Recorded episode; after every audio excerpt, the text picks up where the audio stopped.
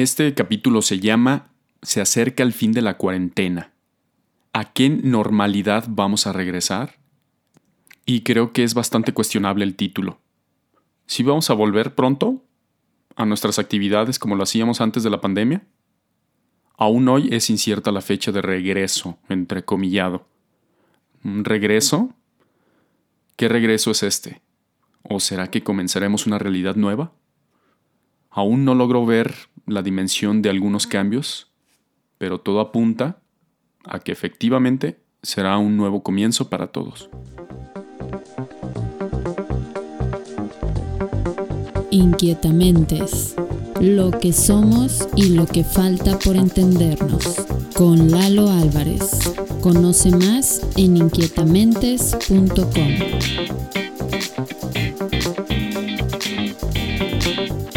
Hola, hola, ¿cómo están inquietamenteros? ¿Cómo les va?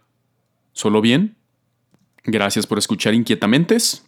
Este podcast es el número 16. Número 16, esperemos que sean un millón más. Los invito a que nos sigan en redes sociales. En Facebook estamos como inquietamentes.podcast. La página web es www.inquietamentes.com. Y en Instagram estamos como Inquietamentes. Ya se está acuñando en varios medios el término, la frase que describe a lo que estamos viviendo en esta etapa. El gran confinamiento. O como dijeron nuestros hermanos del norte, The Great Lockdown. Parece ser que en lo económico no había un escenario parecido más allá de la gran recesión, que ocurrió allá por 1929, en la década de los 30. Y en lo social, ¿tendremos otra recesión? O es una preparación para, para que nos acerquemos a la hora que regresemos, entre comillas, ¿no? Yo creo que en este capítulo, cada vez que diga regresar o normalidad, va a ir entrecomillado. Por favor, acuérdense, imagínense las comillas, por favor. ¿Esta cuarentena nos acerca o nos aleja? ¿Nos mantiene distantes o estamos cambiando algunas cuestiones para poder acercarnos a los demás? Bíblicamente, el número 40 significa purificación. ¿Y tú, en esta cuarentena, de qué te estás purificando? ¿Qué estás dejando? ¿Cuáles han sido tus falsas seguridades que debido a esta situación has tenido que dejar? Que de alguna manera pareciera que, que nos vemos forzados ¿no? a dejar muchas cuestiones nuestras de la vida, materiales, del pensamiento, emotivas. ¿Y tú? ¿De qué te estás purificando?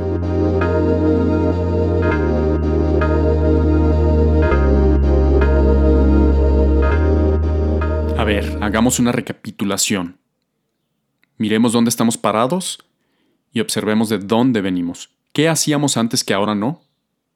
¿Cuáles son esas actividades, esos hábitos que antes teníamos y ahora ya no hacemos? Yo creo que uno de esos es la cercanía con las personas, definitivamente. Antes podíamos abrazar a las personas, antes podíamos saludarlas de mano, de beso, y ahora hemos mantenido una distancia sana, ¿no? por lo mismo de la, de la pandemia. Otra de las cosas, actividades que antes hacíamos y ahora no, es hacer ejercicio al aire libre. Antes podíamos salir a correr al parque, por las calles, ir al gimnasio, incluso, ¿no? Los gimnasios han estado cerrados y ahora no, ahora lo tenemos que hacer en nuestros hogares, en el departamento, en nuestras casas, en donde vivamos. Y pues eso va cambiando incluso ¿no? nuestros hábitos. Ahora no podemos ir de viaje, también es algo que, que está muy restringido. Ir a las plazas comerciales, definitivamente todas están cerradas. Creo que por un buen, una buena causa, pero en este momento plazas comerciales no y personalmente también ver a los familiares, estar con ellos, ir a visitarlos. Es lo que no hemos podido hacer incluso con, con nuestros familiares más ya que tienen mayor edad, pues no podemos ir a visitarlos así tan, tan abiertamente como lo hacíamos antes, ¿no? ¿Y tú? ¿Qué hacías antes que ahora no?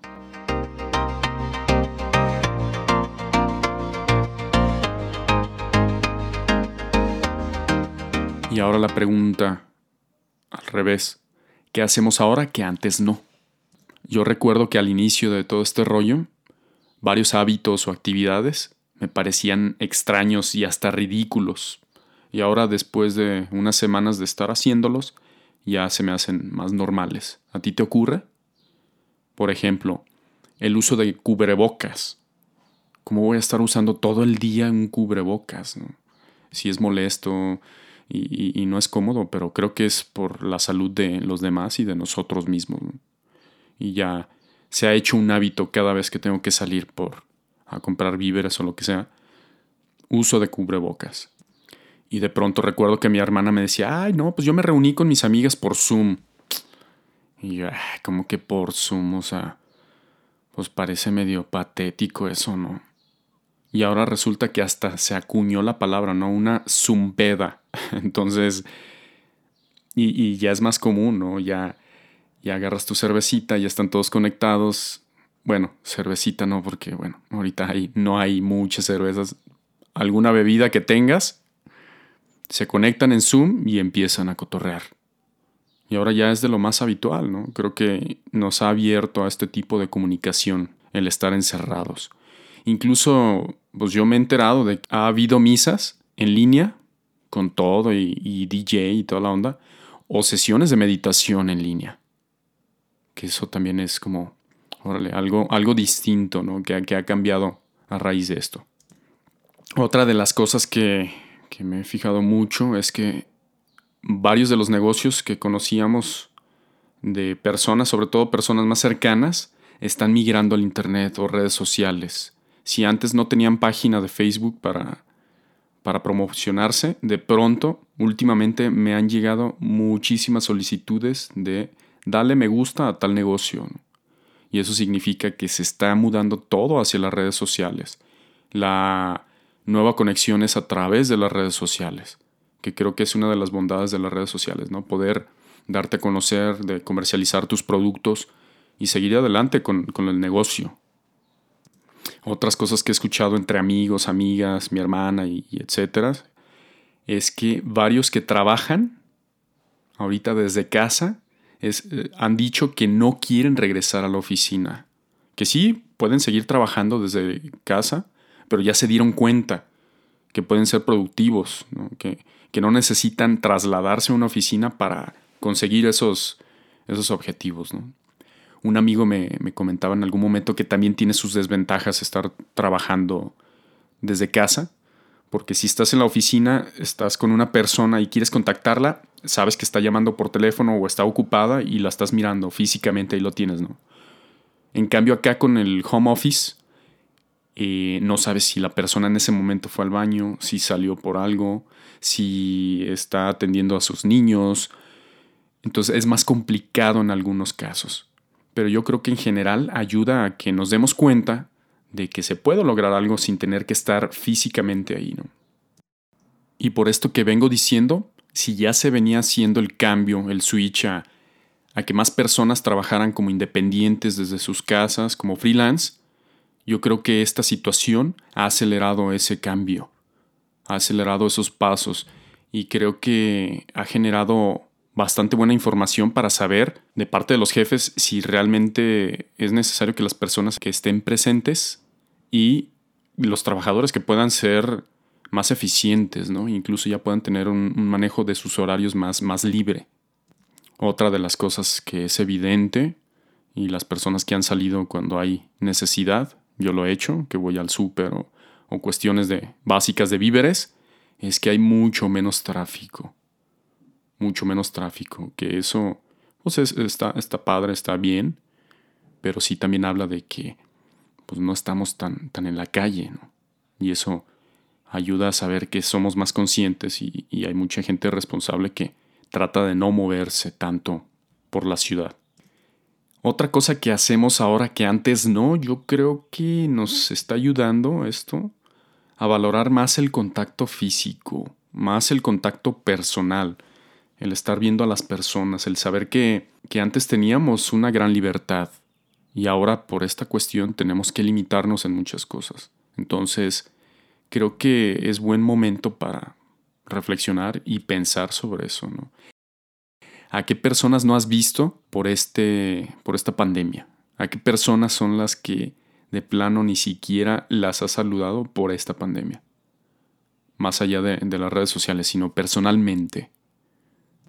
Y otra cosa que, que creo que es bastante loable, que es bastante interesante, que hemos adoptado es medidas sanitarias. Que esas medidas sanitarias debemos hacerlas desde siempre, solo que ser un poquito más estrictos en estos casos, ¿no? Que lavarnos las manos como debe de ser, este, estar siempre limpios, que si entramos o salimos de un lugar, eh, mantener esa limpieza. Eh, también cuidando de no caer en una obsesión, porque a veces si, si caemos en una obsesión, luego la libertad se nos ve coartada y, y, puede caer en algo más negativo, ¿no? Pero teniendo las medidas responsables, conscientes, creo que eso nos ayuda a, ir cambiando, a ser más más humanos, a más tener la vista más abierta en ese tipo de, casos, ¿no? de, de las medidas sanitarias.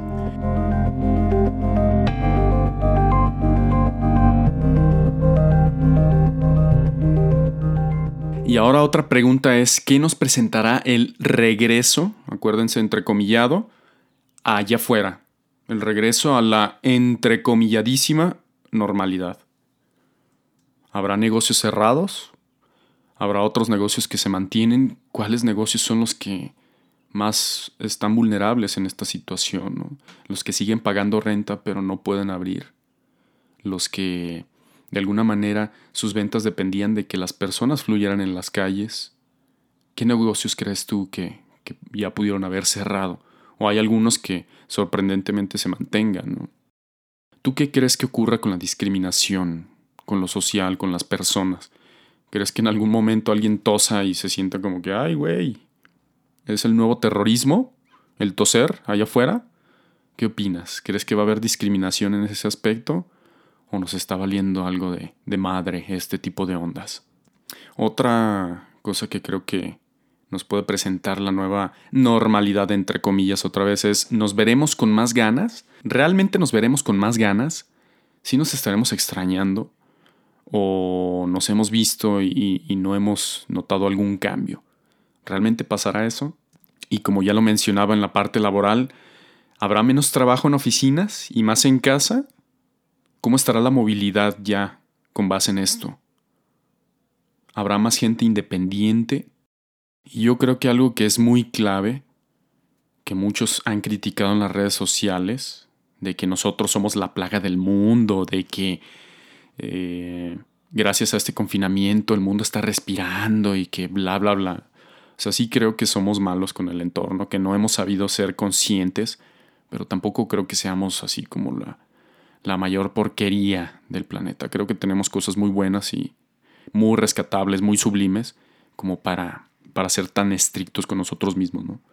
Pero la pregunta aquí sería, ¿lograremos ser más sensibles con nosotros mismos? lograremos ser más sensibles con nuestro entorno a la hora de que salgamos y que veamos que, el aire está más, más suave, que no hay tanta contaminación. ¿Realmente lograremos tener esa sensibilidad? No sé, yo lo dudo, yo lo dudo, porque a veces como humanos somos bien, bien tercos. Yo espero que sí, yo espero que podamos ser más conscientes, ser más responsables con nuestro entorno, con nosotros mismos, y que podamos ir creciendo como, como sociedad, ¿no? Como personas que vamos, vamos caminando en esta, pues en esta casa que es nuestro planeta Tierra, ¿no? Que creo que es el único que tenemos. Todavía no sabemos cómo migrar a otros planetas, pues oye, mínimo poder estar en paz con este, este planeta que tiene muchos recursos y está muy chido, ¿no?